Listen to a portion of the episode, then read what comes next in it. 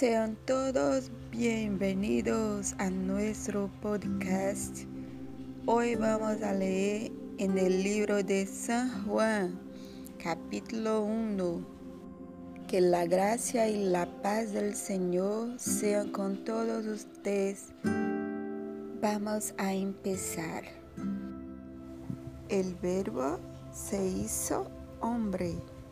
En el principio ya existía el verbo y el verbo estaba con Dios y el verbo era Dios. Él estaba con Dios en el principio. Por medio de él todas las cosas fueron creadas. Sin él nada de lo creado llegó a existir. En él estaba la vida y la vida era la luz de la humanidad. Esta luz resplandece en las tinieblas y las tinieblas no han podido extinguirla. Vino un hombre llamado Juan. Dios lo envió como testigo para dar testimonio de la luz, a fin de que por medio de él todos creyeran. Juan no era la luz, sino que vino para dar testimonio de la luz. Esa luz verdadera, la que alumbra a todo ser humano, venía a este mundo.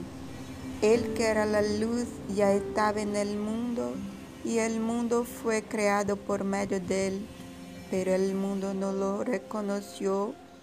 Vino a lo que era suyo, pero los suyos no lo recibieron.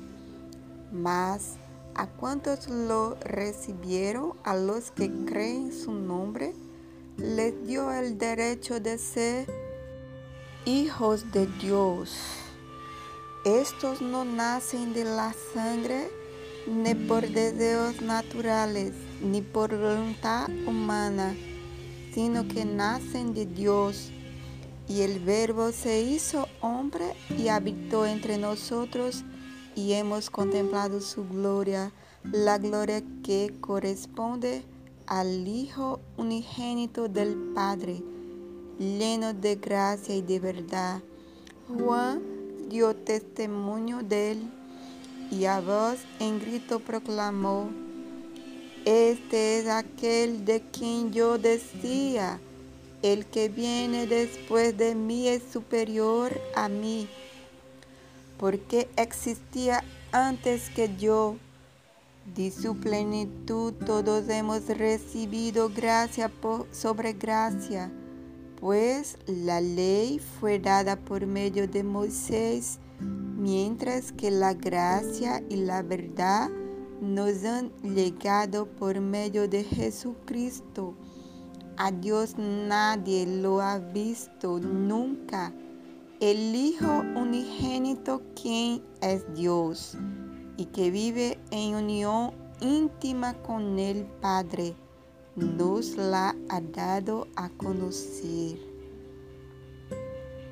Este es el testimonio de Juan cuando los judíos de Jerusalén enviaron sacerdotes y levitas a preguntarles quién era. No se negó a declararlo, sino que confesó con franqueza, yo no soy el Cristo. ¿Quién eres entonces? Le preguntaron. ¿Acaso eres Elías? No lo soy.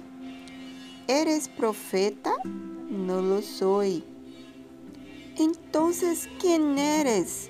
Tenemos que llevar una respuesta a los que nos enviaron. ¿Qué dices de ti mismo? Yo soy la voz del que grita en el desierto. Rezad el camino del Señor, respondió Juan con las palabras del profeta Isaías. Algunos que habían sido enviados por los fariseos lo interrogaron, pues si no eres el Cristo, ni Elías, ni el profeta, ¿por qué bautizas? yo bautizo con agua, pero entre vosotros hay alguien a quien no conocéis y que viene detrás de mí, al cual yo no soy digno ni siquiera de desatarle la correa de las sandalias. Todo esto sucedió en Betania, al otro lado del río Jordán, donde Juan estaba bautizando. Al día siguiente, Juan vio a Jesús que se acercaba a él y dijo, Aquí tenéis al Cordero de Dios que quita el pecado del mundo. De ese hablaba yo cuando dije, detrás de mí viene un hombre que es superior a mí, porque existía antes que yo. Yo ni siquiera lo conocía, pero para que él se revelara al pueblo de Israel, vine bautizando con agua. Juan declaró, vi al Espíritu descender del cielo como una paloma y permanecer sobre él. Yo mismo no lo conocía, pero el que me envió a bautizar con agua me dijo, aquel sobre quien veas que el Espíritu desciende y permanece, es el que bautiza con el Espíritu Santo. Yo lo he visto y por eso testifico que este es el Hijo de Dios. Al día siguiente Juan estaba de nuevo allí con dos de sus discípulos. Al ver a Jesús que pasaba por ahí, dijo, aquí tenéis al Cordero de Dios. Cuando los dos discípulos le oyeron decir esto, siguieron a Jesús. Jesús se volvió y al ver que los seguían, les preguntó, ¿qué buscáis? Rabí, ¿dónde te hospedas? Rabí significa maestro. Venid a ver, les contestó Jesús. Ellos fueron, pues, y vieron dónde se hospedaba, y aquel mismo día se quedaron con él. Eran como las cuatro de la tarde. Andrés, hermano de Simón Pedro, era uno de los dos que al oír a Juan habían seguido a Jesús.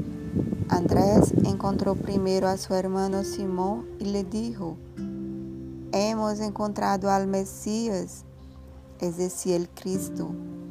Luego lo llevó a Jesús, quien mirándolo fijamente le dijo, ¿tú eres Simón, hijo de Juan?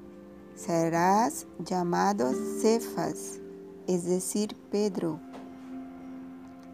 Al día siguiente Jesús decidió salir hacia Galilea.